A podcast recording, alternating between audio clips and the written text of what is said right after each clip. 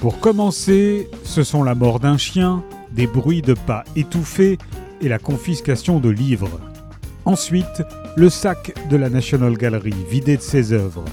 Puis viennent les miradors, érigés pour surveiller les côtes, et des hommes armés qui parcourent les campagnes en détruisant chaque œuvre d'art qu'ils dénichent, et ceux qui cherchent à les protéger. Ils capturent les dissidents, les écrivains, les peintres, les musiciens, les célibataires et les couples sans enfants, lors de vastes rafles. Ils veulent purger la société des personnalités subversives. Publié pour la première fois en 1977 en Grande-Bretagne, E de K. Dick, longtemps épuisé, est un roman d'anticipation intense, terrifiant de pertinence, qui interroge sur l'avenir de la création et de l'expression individuelle.